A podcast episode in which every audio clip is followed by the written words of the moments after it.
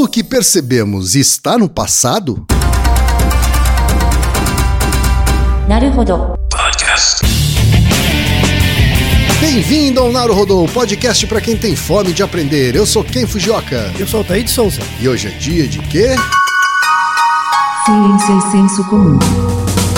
Altaí, vamos para os recados da paróquia. Quais são? Número 1, um, vai no iTunes Store, dê 5 estrelas e faça o seu comentário. Isso aí. Número 2, indique um episódio do Naruhodô para alguém que nunca ouviu o Naruhodô ou mesmo nunca tenha ouvido um podcast. Vamos aumentar o tamanho de nossa podosfera. E número 3, Altaí, tem uma novidade. Ah. Porque além do Apoia-se, agora você pode também apoiar, colaborar com a produção do Naruhodô via PicPay, Altair. Isso aí. Tá? É fácil, é, é só você baixar o aplicativo PicPay Uhum. tá? e vai procurar lá por Naruhodô. E vai vir na hora e tem lá a opção de assinatura Isso. ok? É simples, indolor e o PicPay ainda é uma ferramenta que vai te ajudar a fazer vários tipos de pagamento. Uhum. Tá? É por isso que a gente está optando por essa nova alternativa de pagamento. Quem preferir continuar no Apoia-se pode continuar. Tá? Quem quiser migrar para o PicPay está convidado. Por, Por favor. Altair? Porque em breve a gente vai ter, de fato, conteúdos exclusivos para assinantes. Tá? E a gente vai usar uma plataforma que precisa ser assinante do PicPay. Tá? Então quem quiser ter acesso a esse conteúdo exclusivo vai precisar migrar a sua assinatura para o PicPay. Uhum. Tá. Agradecemos desde já e participem, por favor. É isso aí. Antes da pauta, mais um recado. Naruhodô está abrindo espaço para as mulheres podcasters, podcast das Minas, porque representatividade é importante também na podosfera. O destaque de hoje vai para o podcast Sexo Explícito, comandado pela Priscila Armani. Ouça o recado que ela deixou para você, ouvinte do Naruhodô, e conheça o podcast Sexo Explícito. Olá, taradinhos e taradinhas. Eu sou Priscila Armani e tenho um programa educativo chamado Sexo Explícito. Mais do que uma porta de entrada sobre assuntos considerados tabus, eu quero pregar o amor próprio, a qualidade de vida, a felicidade sozinho ou acompanhado e quero que os meus ouvintes gozem mais a vida do jeito que escolherem. Vem me ouvir no Spotify ou em qualquer agregador de podcasts de sua preferência. E se quiser, manda sua pergunta pelo Curioscat. Mais informações em sexoexplicitopodcast.com.br. Altaí, temos pergunta de ouvinte, Altaí. Essa é uma pergunta que parece filosófica, Ah. mas na verdade ela é neurocientífica. Ela é mesmo? É? Pois é, a resposta vem da neurociência e não da filosofia. Mas quem diria, Altaí? Sabe onde também tem conhecimento de montão? Hein? Hein? Na Alura, ilustríssimo ouvinte. Pegou o gancho, Altaí? Ah, A Alura uhum. é o nosso novo parceiro no Naruhodô. Isso aí. Ela é uma das maiores plataformas educacionais à distância do mundo. Isso. São mais de 50 cursos de gestão de marketing e mais de 100 cursos de inovação e gestão. São cursos rápidos, fáceis e estão todos disponíveis numa só matrícula. É isso mesmo. Você faz uma só matrícula e pode fazer o curso que quiser, quando quiser.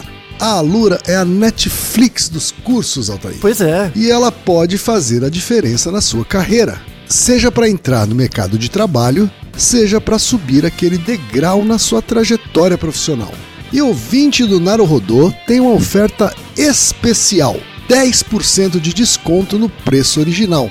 É isso mesmo, 10% de desconto. Visite agora mesmo essa URL alura.com.br barra promoção barra Naruhodô. Repetindo, alura.com.br barra promoção barra Naruhodô. Promoção é sem cedilha e sem tio no ar, tá? É o promocal, beleza? Mas tem que ser por essa URL para desfrutar do desconto. Agora sim, voltando para nossa pauta de hoje. A pergunta veio do Danilo Guarniero, que trabalha com marketing digital em Jundiaí, São Paulo, Altair. Ah, vizinho. Ele manda o seguinte: Olá, ilustríssimos. Espero que esteja tudo bem aí no futuro para quem estiver lendo este e-mail. Não é de hoje que eu me pego divagando sobre a relação entre a nossa percepção e o que é de fato realidade. Adoro podcast, em especial temas que tangem esses assuntos, como o episódio recente sobre daltonismo e como percebemos as cores. Visto que nosso cérebro demora frações de segundos para decodificar estímulos externos, e por sua vez esses estímulos externos, como o som e a luz, por exemplo, também têm um delay até chegar do emissor ao receptor por conta de obstáculos físicos, é possível dizer que tudo que percebemos está ligeiramente no passado? Altair! O que, que você acha disso? Eu adorei essa pergunta Boa, dele boa. desde o começo. É uma dedução que faz sentido, inclusive. Pois né, é, ele deve estar pensando nisso há muito tempo. Não é? Pra ter feito uma descrição tão boa. Não é? Pois é, assim, faz sentido. Mas o que, que você acha? Você acha que a gente vive no passado? Eu acho que a gente, sem dúvida, acaba recebendo as coisas, vamos dizer assim, num tempo diferente do que a gente tá vivendo no momento, assim. É, mas em vez de pensar numa questão histórica, pensa numa questão perceptual. Tá bom? Então imagina que você está vendo TV Certo. e a imagem é produzida pela TV. Perfeito. Suponha que a TV produz a imagem numa quantidade de tempo instantânea, só para ficar mais fácil. A imagem sai produzida pela TV, ela sai da TV, anda uma certa distância, chega no seu globo ocular. Certo. Então isso leva um tempo. Que projeta essa imagem lá no cérebro. Isso, ativa os receptores, chega no cérebro. Então o sinal tem que chegar no seu olho, do olho tem que chegar no cérebro e o cérebro tem que processar. Certo. E aí ele te diz, é isso. Só que quando ele te diz, é isso, a imagem que tá passando na TV já é outra. Sim. Então, nesse sentido, a gente tem um delay. Nesse sentido, dá pra dizer que tem um delay. Então, a gente vive no passado. Daria pra dizer É, isso? Não é muito, mas a gente vive um É, pouquinho. como ele disse, ligeiramente no passado. Isso. Algumas coisas são mais, bem mais do que ligeiramente, né, Altair? Quando É. a gente olha pro céu, Aham. né? E vê, sei lá, um planeta, Uma uma, luz, né? Uma estrela, exatamente, né? Assim, a gente sabe que aquele feixe de luz viajou isso, muito bem. anos e anos até Pra chegar, na gente, né? Isso. Então, nesse sentido, quando você olha as estrelas, você tá necessariamente olhando para um passado, Uhum. muitas vezes distante. Sim, Mas esse passado está presente até nas pequenas coisas que a gente vivencia. sem dúvida. Praticamente todas elas. Sem dúvida. Vamos fazer um outro experimento para você ter um pouquinho mais de noção, Uhum. um pouquinho mais de ideia de como isso funciona. Pega o, o seu dedo, encosta no nariz Uhum. e fica batendo o dedo no nariz. E ao mesmo tempo, aí você vai ter que fazer alguma ginástica, provavelmente sentado não dá. Você pode sentar no chão. Você pega, ao mesmo tempo que você bate o dedo no nariz com uma mão, com a outra mão você vai bater o dedo no dedão do seu pé. Tá. Então tá lá, um dedo na- no nariz, outro dedo no pé. A sensação que você tem é que os dois estímulos, as duas batidas ocorrem ao mesmo tempo. Mas pensa de um ponto de vista mais concreto. O sinal nervoso dos receptores do seu nariz percorre uma certa distância, que é muito Bem mais menor. próximos do cérebro, né? Que é mais perto do que o pé. Uhum. né? Então o pé tem que andar uma distância maior. Como é que o cérebro coloca as duas informações iguais, se uma chega antes do que a outra? Hum. Imagina se você tem dois metros de altura. Quer dizer que pessoas mais altas vivem mais no passado, porque o delay é maior. Será? Não, é- isso é uma pergunta É importante. verdade, pode ser que tenha um sistema que rola uma sincronização. né, Ah, estamos coisas. chegando perto, tá vendo? É? Você vê que a gente consegue chegar mais perto da resposta. Uhum. Porque, de novo, essa questão de percepção do tempo é uma questão não só neurocientífica, mas filosófica. Começou na filosofia, como a gente per- porque o tempo ele existe fora da gente. Sim. O tempo é a grande variável independente. Uhum. Não importa o que aconteça, o tempo passa. né? O tempo é uma variável física da natureza. E como você é controlado pela natureza, você vive dentro dela, você é sujeito a essa passagem do tempo. Uhum. Então você é um mero receptor das informações que existem no ambiente, onde o tempo é uma variável que as determina. Sim. Tá? Não importa o que aconteça na realidade, uma coisa que você tem certeza é que o tempo passa. Uhum. Né? Então você, na verdade, você não tem controle sobre o tempo, você simplesmente percebe ele. Uhum. Né? E aí, a forma que os organismos têm para perceber o tempo reflete também a- as questões evolutivas dos organismos. Uhum. Então, por exemplo, se o tempo existe no ambiente, o tempo ele é só percebido dentro dos organismos. Ele não existe fora. Voltando no exemplo da TV. A TV não tá dentro da sua cabeça, a TV tá fora. Sim. Você não tem controle sobre o que aparece na TV. Você só codifica a informação. O tempo é a mesma ideia, né? Então, organismos diferentes podem perceber tempo de formas diferentes. Então, assim, o tempo passa do mesmo jeito na natureza. Os organismos podem perceber de formas diferentes. Certo. Nesse sentido, se a gente colocar nós mesmos como referência, você acha que tem organismos que veem o mundo em câmera lenta em relação a gente? Ou seja, eles percebem o tempo mais rápido? Porque assim, o tempo em si ele passa com uma certa velocidade. Certo. Uma coisa é o tempo passar, outra coisa é eu perceber ele. Eu posso perceber o tempo como sendo mais rápido ou mais lento. Será que tem alguns organismos que percebem o tempo mais rapidamente? Então, para ele, o tempo é meio em slow motion? Porque eu percebo o tempo rápido, logo as coisas acontecem mais devagar. É inversamente proporcional. quando eu codifico o tempo rápido, as coisas acontecem mais devagar. Porque eu processo mais rápido. É igual um computador. Sim. Quando o computador é um tem um processador bom, as coisas acontecem rápido. Porque ele processa a informação rápido. Quando o computador é lento, ele demora pra processar, aí você vê que ele dá uns delays, ele dá uma, enga- uma engasgada. Eu tenho um chute que o tamanho do organismo Uhum. afeta isso. Hum, estamos chegando perto, muito bem. Sei lá, um inseto talvez perceba o tempo de uma maneira diferente da gente. Isso. Então, pode ser. Então, essa era uma hipótese, né? Porque para você processar a informação temporal, você gasta necessariamente energia. Então, você tem um cérebro, esse cérebro processa a informação, ele necessariamente gasta energia.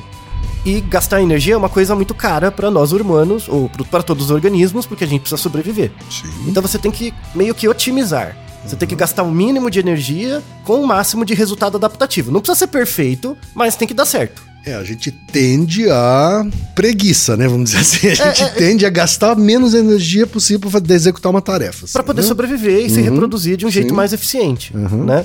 Então tem em relação se a gente Do ponto colocar de vista evolutivo. Exato, é, é na espécie, Uhum. não são os É. indivíduos. Se a gente colocar a gente como referência, existem outros organismos que percebem o tempo diferente. Uhum. Então alguns organismos, eles percebem o mundo em relação a gente como mais rápido. Uhum. As coisas acontecem mais rápido. E outros organismos como mais devagar. Uhum. Então, o tempo é o mesmo para todos. Sim. Mas a percepção de tempo é diferente entre os organismos. Certo. E isso é muito engraçado. Verdade. Então, existem organismos que vivem mais perto do presente do que a gente e outros organismos que vivem mais no passado do que a gente. Mas todos eles vivem no passado. Sim. Porque entre a aquisição da informação e o processamento tem um delay. E esse delay necessariamente coloca você um pouquinho atrasado. E é o nível desse delay que difere de uma espécie para outra. de uma espécie assim. para outra. Uhum. Como é que você não percebe que você vive no passado? Porque parece que as coisas estão acontecendo Sim. agora, né? Não, deve rolar uma correção. Então, deve- então tem uma manha que o cérebro faz. E essa manha que é difícil de estudar. Certo. Entendeu? Então, a, a- grande questão das teorias de processamento de tempo, de codificação de tempo, o fenômeno em si todo mundo percebe. Tá? A questão é a explicação. Por que que acontece? Assim, um porquê a gente tem, que é uma questão evolutiva. Certo. Mas tem outros porquês relacionados com as áreas específicas, como funciona o sistema de codificação de tempo. Ele é muito complexo. Porque imagina você como um organismo em que você tem que fugir de um predador ou caçar. Você tem Sim. que ter uma percepção de tempo. Sim. Ah, eu tô aqui, o bicho tá correndo, eu tenho que correr de tal distância em tal tempo pra alcançar ele. Você não precisa estudar cinemática, não precisa saber Newton pra fazer aham. isso. Mas você tem que ter uma boa percepção do ambiente. Isso. Então, o organismo que é predado e o organismo que preda podem ter percepções de tempo diferentes em função do desafio evolutivo. Certo. Isso é muito louco, né? Como é que você cria uma teoria geral de percepção de tempo? Então, essa é uma discussão enorme no campo da psicologia experimental, da psicologia da percepção e da, da neurociência. Como é um tema muito difícil, assim, eu, eu me sinto muito inseguro de falar sobre todas as teorias de tempo. E aí eu chamei um amigo meu, estudou comigo, né? A gente fomos colegas na, na psicologia, grande neurocientista hoje, professor da Federal da ABC, o André Cravo. E eu fiz uma pergunta pra ele, duas perguntas na verdade, que é como estudamos tempo, né, no laboratório, e como nosso cérebro processa o tempo. E aí eu pedi pra ele fazer uma contribuição, que utilizaremos os elementos aqui para explicar. Então a gente vai ouvir o professor André Macioli Cravo, que é graduado em psicologia pela USP e doutor em neurofisiologia pela USP também com estágio na Universidade de Oxford. Ele fez pós-doutorado no Instituto de Radiologia da FM USP, foi pesquisador visitante na Universidade de Oxford e atualmente é professor adjunto da Universidade Federal do ABC. Vamos ouvir então o professor André. Como o cérebro percebe o tempo é uma pergunta que ainda não tem uma resposta 100% aceita. Primeiro, porque o que a gente chama de percepção de tempo engloba uma série de fenômenos diferentes. Então, engloba a duração de eventos, engloba saber se dois eventos foram ou não simultâneos, engloba a habilidade que a gente tem de se antecipar a algo que vai acontecer no futuro. E o mais provável é que a gente não tenha um mecanismo único que faça todas essas coisas. Mesmo quando a gente para para pensar em duração, a primeira coisa que vem na nossa cabeça quando a gente fala em percepção de tempo, nosso cérebro e o cérebro de outros animais são capazes de perceber uma, um espectro muito grande de durações. Então, coisas que vão na casa de milissegundos até dias, meses. E o mais provável, ou pelo menos que a gente sabe hoje em dia, é que com certeza esses diferentes, essas diferentes durações não dependem de um mecanismo único. Então, para algumas durações, então alguns ciclos circadianos, por exemplo, alguns desses mecanismos já são um pouco mais conhecidos. Para outras durações, é, os mecanismos ainda são mais discutidos.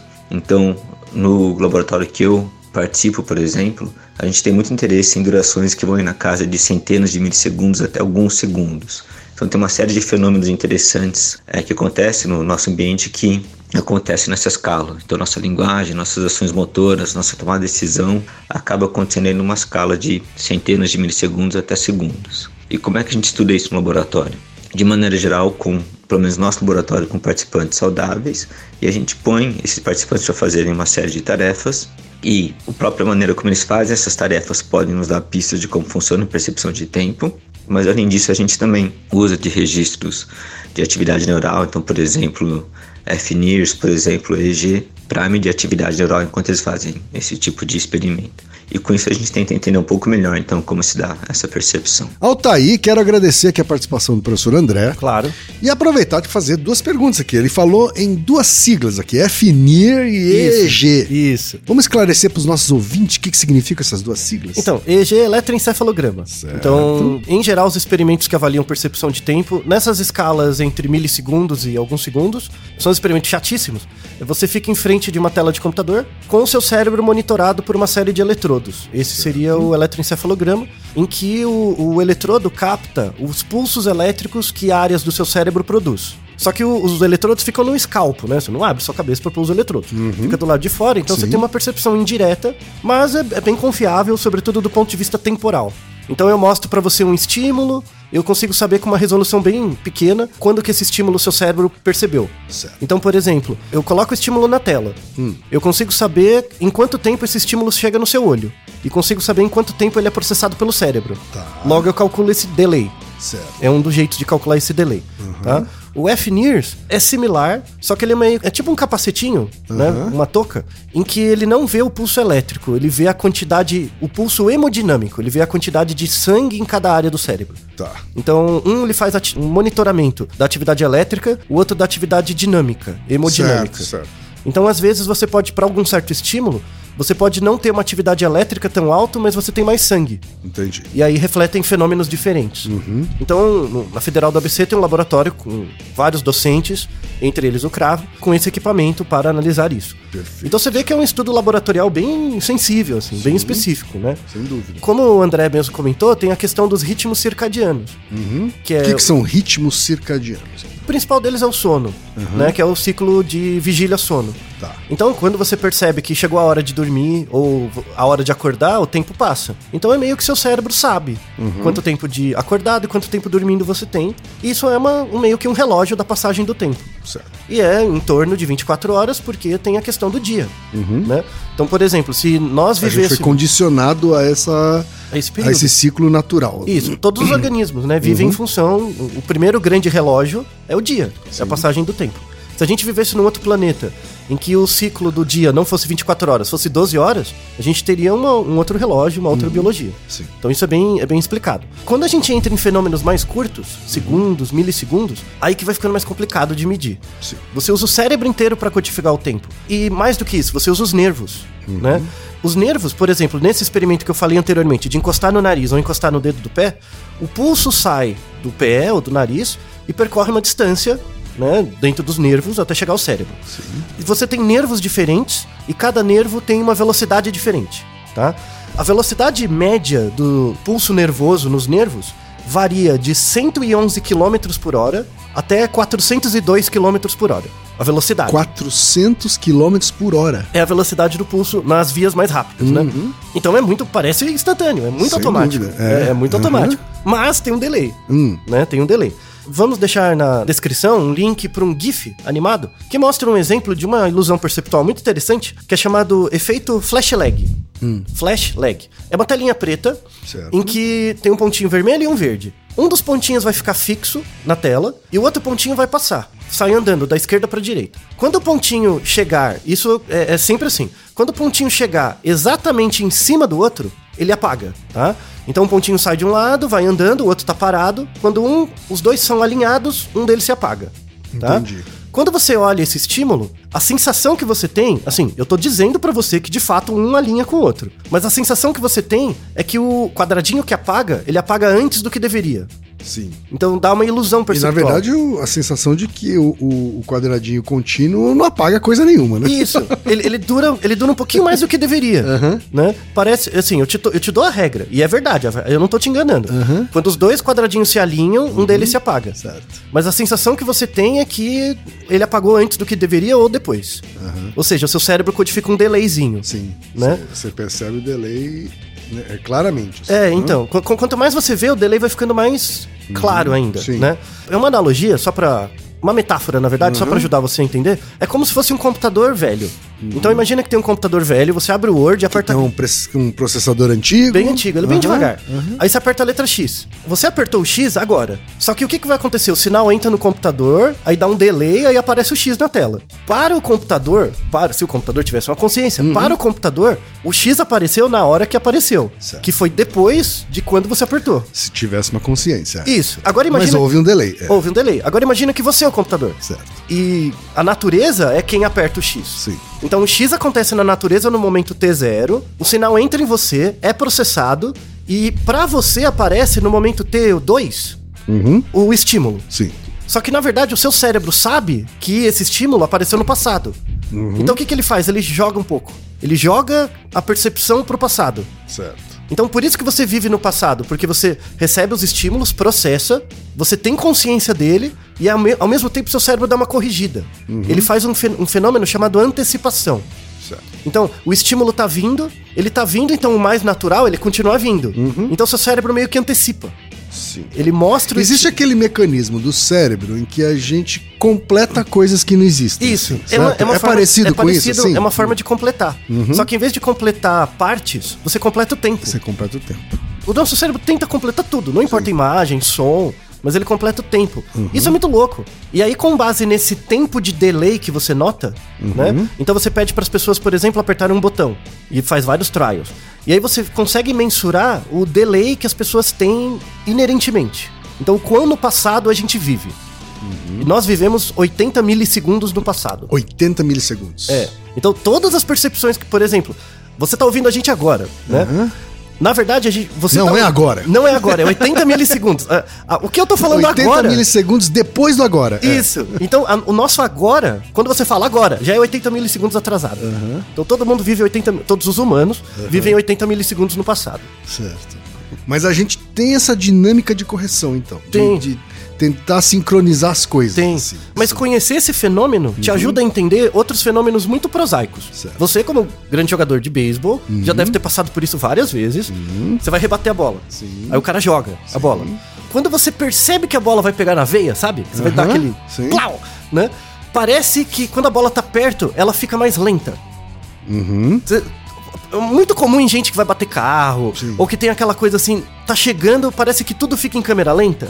Faço dois esportes que tem bastante essa sensação. Tanto o beisebol, que eu já fiz quando era mais jovem, e agora o tênis de mesa, que eu vou ter É a mesma ideia. né? Então, assim, também a bola, você enxerga a bola claramente quando ela tá perto de você. Isso, assim. mas não sempre. Em alguns momentos É, mais críticos, isso, assim. é, exatamente. Por quê? Porque o seu cérebro tem essa antecipação. Uhum. Então ele. Você tem uma percepção de tempo, sua atenção tá muito focada. Sim. Uhum. Então parece que o tempo passa mais devagar. Mas na verdade você tá operando com o seu passado. Você está operando com o seu passado. Certo. Tanto é que em muitos casos, às vezes você vê a coisa acontecendo e você não consegue fazer nada. Sim. Porque o, tempo de resposta é, é muito maior e aí não dá. Né? Então você vê que o, o nosso mecanismo de antecipação de tempo, né, que a gente faz, como a gente vive no passado, permite que a gente tenha esses fenômenos, essa coisa de ver as coisas em, em câmera lenta, que é usado nos filmes, né? É uma coisa que reflete esse flash lag effect. effect. Certo. Imagina, por exemplo, uma outra coisa prosaica. Bandeirinha de futebol. Não é a mesma coisa do fenômeno que você viu no, no GIF? O bandeirinha tá parado e na linha de impedimento Sim. e vê os caras correndo. Sim. Ele vai achar que o cara passou antes do que de fato passou. Ele dá um impedimento errado. Como é que É, você treina um bandeirinha? é. Como é que você treina um bandeirinha pra não cair no flash lag effect? Não dá. Por mais que ele se esforce, ele pode cometer erros. Ele pode cometer erros desde que esse fenômeno aconteça com um tempo menor que 80 milissegundos. Né? Se for muito em cima, ele pode confundir. Certo. né? Tudo bem, faz parte. Inclusive, vamos deixar na descrição um experimento fantástico. Assim, eu- desse- dessa área de flash lag effect, eu achei o experimento mais legal.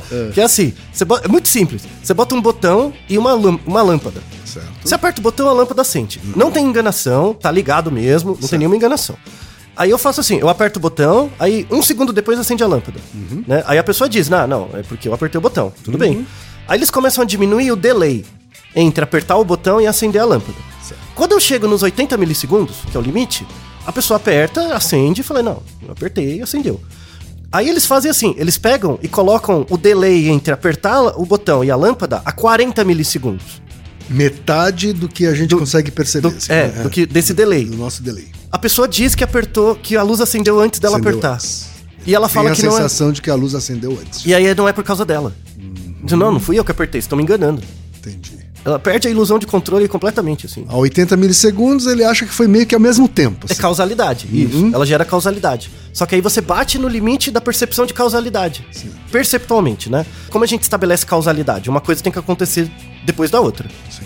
Então eu aperto o botão, a luz acende, logo a luz acendeu porque eu apertei. Então eu tenho que ter a percepção de que aconteceu depois. Exato. Se não aconteceu, então não- as coisas são desconectadas. Você está dizendo que para o nosso cérebro humano, a percepção de depois ela tem que demorar pelo menos 80 milissegundos. Isso. Senão não é depois. Senão não é depois, logo a gente não é ao mesmo tempo ou antes. É. Não é interessante? Muito interessante. Nossa, então. E, e veja que área sensacional dessas coisas. Muito Tem- interessante. deixamos- Só significa que coisas.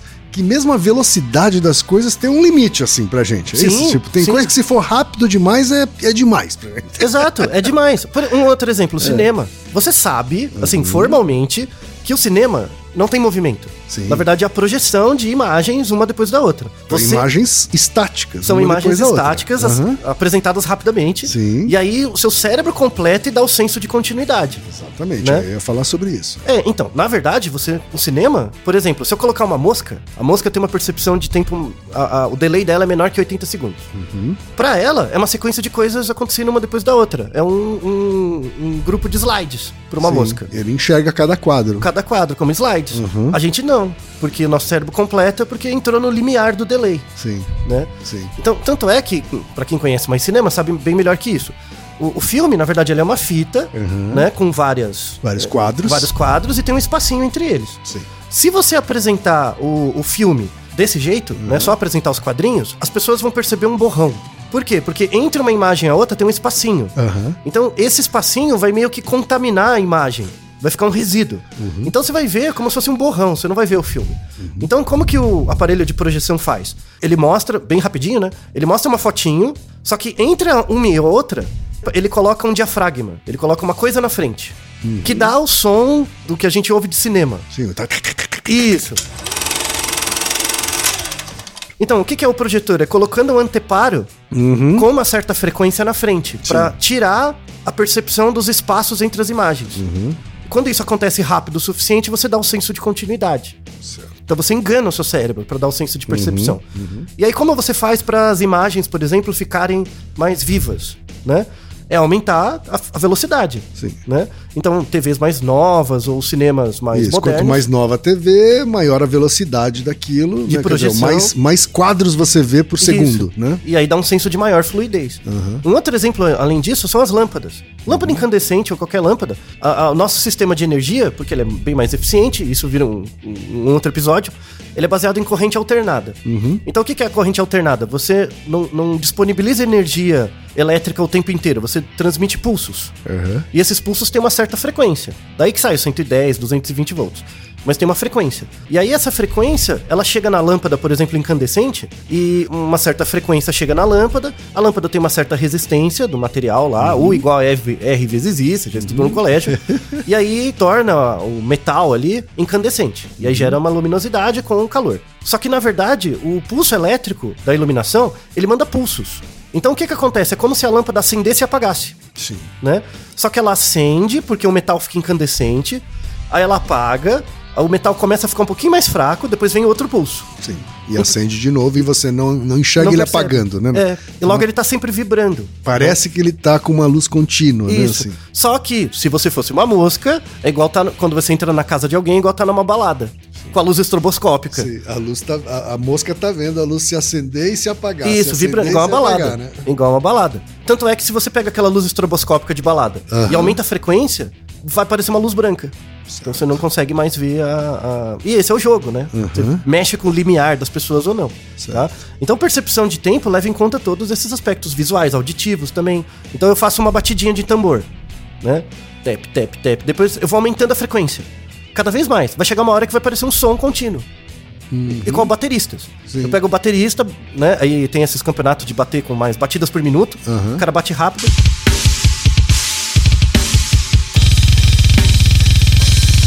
A nossa capacidade física de produzir batidas é maior do que a nossa percepção. Então, às vezes, o, o baterista ele tá batendo tão rápido que você percebe um som só. Ah, né? Mas ele tá batendo. Aí você tem que usar um aparelho para medir as batidas. a gente nem percebe que são percebe batidas independentes. Assim. Isso. Então Aham. o estímulo motor já passa acima dos limiares de percepção auditiva. Mas veja que é um tema que engloba tudo. Percepção de tempo é uma coisa Hã? fantástica. E aí vem uma, a outra pergunta, né? Que o Cravo mencionou por, por ampassando, mas eu vou atacar o problema, Uhum. porque eu dei o exemplo da mosca, né? Então, como é a percepção de tempo em outros organismos, que não o nosso, né? Nós temos uma frequência de mais ou menos de 60 quadros por segundo, Uhum. né? Então, imagina no cinema, 60 quadros a cada segundo dá a sensação de continuidade Uhum. pra gente, né? Então, é o suficiente que precisa para enganar nosso sistema visual. Os outros organismos não necessariamente são assim, né? Vamos deixar um artigo muito bom, 2011, na Animal Behavior, uma excelente revista, em que eles começaram a, a tecer uma hipótese de como funciona a percepção de tempo em outros animais, porque é muito difícil de medir. Então, por exemplo, eu consigo fazer um experimento com você em que eu toco um sino e eu vou contar no meu relógio um segundo. E aí você aperta um botão quando você acha que deu um segundo. Tá. Então tem o tempo físico, e você tem o tempo cronológico, né? E tem o tempo percebido, subjetivo. Certo. Só que como é que você faz isso com um cachorro, com um gato, com um rato? É mais difícil, né? Então, e para qualquer outro organismo, né? Então eles começaram com uma hipótese de que o tempo ele é sempre processado. Né? O tempo existe na realidade, mas dentro de você ele é processado, no seu cérebro. Como você processa o tempo, necessariamente você vai gastar tempo para ter o processamento e energia, metabolismo. Certo. Né? Você vai gastar energia. Que, e energia é algo muito caro pra gente como espécie. Né? Então eles começaram a ver que, por exemplo, imagina uma tartaruga. Hum. Um cágado, assim, uma tartaruga. A tartaruga é um bichinho meio parado, né? Ela- Você vê que ela não. A vidinha dela é bem. aquela vidinha tranquila, né? Aham. Talvez ela não precise de um processamento de tempo tão rápido. Verdade. Então o cinema dentro dela não precisa ser tão rápido. Não precisa ser 60 quadros por segundo. Porque ela tá aqui, ela olha, aí 10 segundos depois tá a mesma coisa. Então ela pode ser um cinema, tipo, mais antigo. Sim. Dos anos 20, por exemplo, Sim. ela pode, né? Aham. Então, a- a- agora pensa, por exemplo, um beija-flor. Que o bicho todo completamente atacado. Aí talvez percepção. E aí os caras começaram a ter uma ideia. Então, o- a percepção de tempo, né? O quão rápido o seu cinema interno funciona, tem uma relação com o tamanho do organismo, tamanho do corpo, o gasto energético dele, né? E a quantidade de luz presente no habitat dele. Então, Se você vive num ambiente escuro, Sim. Você precisa de mais tempo para processar as imagens, as coisas Aham. da luz. Então, o Faz seu tempo sentido. é, o seu tempo é um pouquinho mais devagar, né? E nesse artigo fantástico da, da Animal Behavior, se você puder ler, inclusive eles fazem uma explicação matemática a respeito de como o nosso cérebro decompõe transformadas de Fourier. Aqui isso é um episódio longo para explicar agora, mas é muito interessante. Eles pegaram 34 espécies Tá. né? E avaliaram esses, essas variáveis, o, o tamanho do organismo, o, o gasto energético médio deles e tal. E eles têm uma, uma medida que eles podem calcular que é chamado CFF, né? Critical Flicker Fusion Frequency, que é a frequência crítica de fusão cintilatória. Por exemplo, igual a lâmpada, a lâmpada Sim. cintila, ela pisca. Sim. Às vezes ela pisca tão rápido que você percebe uma fusão do sinal. Então é a frequência crítica de fusão cintilatória, tá? Que é esse CFF, que é a frequência mínima necessária para o organismo perceber o estímulo como contínuo. Tá. Então é igual ao cinema. Se eu colocar quin- 15 quadros por segundo, você vai perceber a imagem toda quebrada. Se eu for aumentando, quando chegar em 60, você percebe como contínuo. Então, o nosso limite é mais ou menos os 60 quadros por segundo. E aí eles viram esses 34 animais. Dentre eles, desses 34, você imagina qual é o, o animal mais lento? Que, que percebe as coisas com menos quadros por segundo? Não. Então, ó, é um animal que, em relação ao tamanho do corpo, ele deve ser mais maior. Sim. Tá? É, então, a gente- imaginei um, um- um animal com corpo maior, uma densidade grande, sei É, lá. então, Uhum. animais grandes, em geral, o tempo pode passar um pouco mais devagar, Uhum. né? Que vivem no escuro, né? Que tem pouca iluminação também. Então, tem um animal que vê um quadro a cada 15 segundos. Um quadro a cada 15 segundos? É tipo o cara chapado. sabe? É um chapado. Bem chapado, Bem, né? você olha Aí viu o bicho. Aham. O seu cérebro é um computador 486, um XT, assim. Aham. Aí ele processa tudo, quando ele abre a imagem de novo, o bicho passou 15 segundos. Aham. Entendeu? Ele ficou. Bem essa coisa assim. E esse organismo é um tipo de enguia. Enguia. É uma enguia do mar, né? Hum. É, na verdade, de rio, né? Essa enguia é a espécie Anguila anguila, é o nome Tá. da espécie.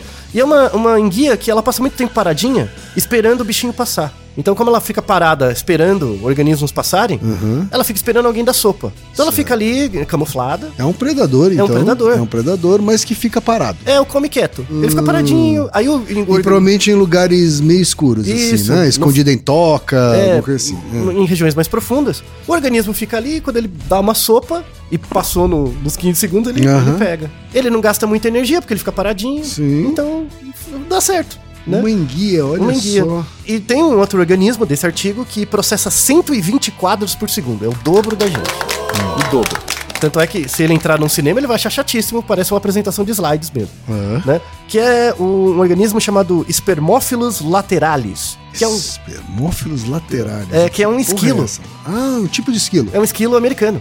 Muito, muito parecido com os esquilos que as pessoas veem quando vão nos Estados Sei, Unidos, sei. Canadá. Assim. dos que tem nos parques, Isso. assim, né? É, é um desses, dessas Pequenininho espécies. aí. E ele é completamente hiperativo, assim, Tá. atacado. Tá. Porque ele sempre tem que fugir de alguma coisa, então ele processa informação muito mais rápido. É um organismo pequeno, que vive em lugares muito iluminados. Sim. Então ele tem que processar a tempo muito rápido. Tá. Né? Então você vê que organismos que têm um processamento lento, né? O tempo é sentido como se passasse mais rápido. É o contrário. Então imagina a enguia. Eu olho, de repente eu pisco, passou 15 segundos. O tempo passa rápido pra mim. Tipo, cadê? Né? Passa rápido. sim. Organismos que têm um processamento mental rápido processam o tempo devagar. Então, o esquilo, por exemplo, o cérebro dele tá pilhadaço, então ele tá vendo tudo acontecer muito Pra ele é devagar, né? É Pra ele é tipo devagar, em relação a gente. Mas pra ele é devagar. Organi- um super-herói que tenha. né, o- Ótima sei lá, observação. Um, um- super-herói tipo Flash. Isso, né? Isso. Né, pra ele, tudo tá Excelente acontecendo observação. mais devagar, certo? Isso. O- e o cinema tenta reproduzir isso, né? Isso, é o efeito do. Flash. Quando ele corre muito rápido, ele consegue prever as coisas, as coisas acontecem muito devagar pra ele. Porque ele, sim. ele em, em relação aos outros, ele tá muito rápido. Mas os outros, em relação a ele, tá muito devagar. Nessa linha de raciocínio, eu posso então inferir que os grandes dinossauros, por exemplo, eles tendiam a ser mais lentos nesse sentido, assim? É, é difícil de testar, mas Aham. talvez. Faz sentido, talvez. É uma hipótese que é difícil de testar, mas Sim, faz é sentido. difícil, é difícil, faz sentido. verdade. Mas tem uma hipótese que está em aberto, ainda há muita discussão, só vou colocar a pergunta. Por exemplo, nós, você é alguém maior agora, mas você já foi bem menor Uhum. Sim. quando você era criança. Uhum. Será que você processava o tempo mais rápido? Boa pergunta. Então, quando você tinha o tamanho de um esquilo, Uhum. né? E agora que você é enguia, entendeu? Será que criancinhas pequenas processam o tempo mais rápido? Há muita discussão. Tem Uhum. gente que diz que sim, tem gente que diz que não. Mas a- se sim, a diferença é imperceptível, é muito pequena. Uhum. Mas quando você é pequeno, seu metabolismo é muito grande. Sim. Logo, seu tempo de processamento... E você não é tão Isso velho. é fato. O metabolismo é, é, É bem grande. mais rápido. Isso. É. Seu tempo de processamento é menor, porque você é, um, você é um computador novo. Sim. As peças tá boa, tá tudo indo Isso. bem. Então você talvez processe o tempo um pouquinho mais rápido, né? E, e uma, uma Uhum. Tem resolução... uma capacidade de aprendizagem. Isso. né? Então, você tem que aprender, e Uhum. pra aprender você tem que generalizar conhecimento mais rápido. Então, faz sentido dizer que a percepção de tempo em crianças pequenas é mais rápida, Certo. né, do que a nossa.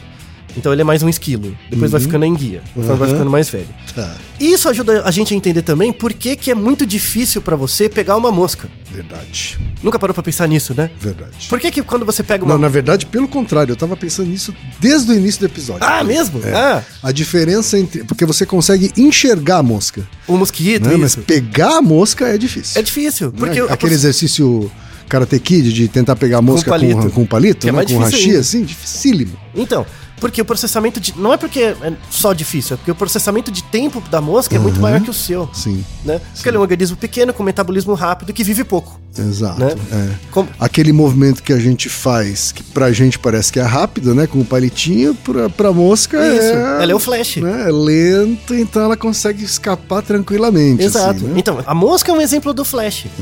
Então, pra ela, você é muito lerdo. Uhum. Né? Então, heróis existem. A mosca. Né? Não contente, a mosca, um- um- um- algumas espécies, várias de- espécies de mosca, os olhos delas são muito bem especializados, assim, né? É, a maior parte da informação vem do olho. Elas têm olhos até olhos muito especializados até em relação ao nosso. Eles têm um olho muito grande, Grande. em relação ao corpo, né? Isso, Assim. isso. A, a formação da retina é toda diferente e tal. E, inclusive tem especializações da retina. Tem áreas da retina com células que têm uma capacidade de transmissão de informação sináptica maior, Certo. mais rápida. E essas células só se ativam frente a certos estímulos. Então imagina, você tá olhando coisas, aí quando aparece um estímulo, seu cérebro processa mais rápido. Uma ameaça, né, por exemplo. Ou uma fêmea. Ah, uma fêmea Isso, também. inclusive, vamos deixar no artigo uma descrição, um artigo bacana, Uhum. que chama de Love Spots. Love spots. Love Spots, Ah, pontos do amor, que são os pontos do cé- no olho da mosca. Então, quando a mosca vê o parceiro, o macho vê a fêmea, é, aquela informação chega mais rápido pro cérebro dele do que qualquer outra informação. Então, temos organismos... Uma que não- questão evolutiva, evolutiva. também de reprodução. Aham. Uhum. É, não escapa não, volta aqui, ó, ó, pitelzinho, não volta aqui, né? A mosca é um exemplo, né? Vários insetos são assim, que o processamento de tempo, dependendo do estímulo, pode ser mais rápido ou mais devagar. Então ele vive mais no passado ou no presente, dependendo do estímulo. Uhum. E isso mostra, assim, de uma forma bem simbólica, você já também já viu em filmes, coisas, que é quando. É muito comum com o menino, né? Mas acontece com a menina, claro. Que eu, eu lembro do, do seriado Anos Incríveis, por exemplo, que o menino gostava lá da menina. E toda vez que ele via a menina, o tempo ficava devagar, ele ficava meio besta, né? Essa inspiração vem da onde? Da mosca. Moscas se apaixonam também. Então, o fe- mes- moscas sensorialmente se apaixonam. Muito mais do que a gente, porque a gente não tem especializações pra ver as pessoas que a gente gosta. A mosca tem. Certo. Né? Então veja, veja que sensacional. né? Não é não? Então, para encerrar essa, essa discussão interessante sobre tempo, que é uma coisa muito legal, entra na, na questão do que. Uma definição importante que é o que é o agora. Né?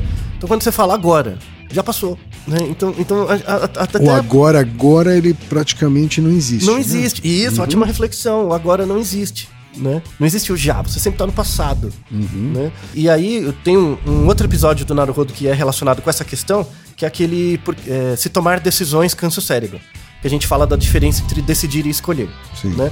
A escolha sempre leva em conta a informação que você viveu, o seu comportamento. Sim. Então escolher é sempre olhar para o passado né? Verdade. A partir do olhar para o passado, você pode desenvolver alguma regra normativa para tentar prever o futuro.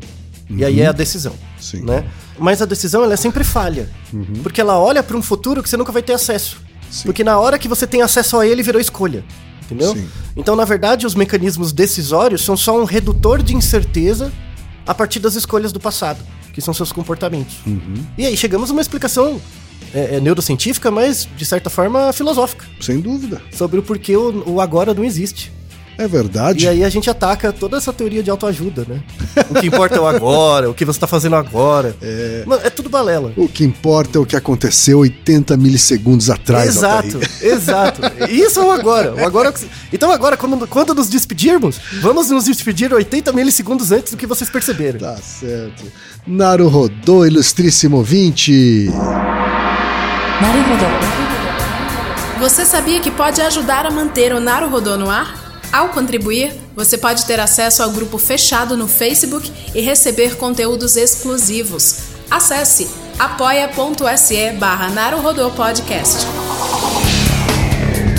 E você já sabe, aqui no Naruhodô, quem faz a pauta é você. Você tem alguma pergunta pra gente ou quer comentar algum episódio? Escreva para nós. podcast@naruhodô.com.br. Repetindo? podcast@naruhodô.com.br. E lembre-se, mande nome completo, idade, profissão e a cidade de onde você está falando. É isso aí.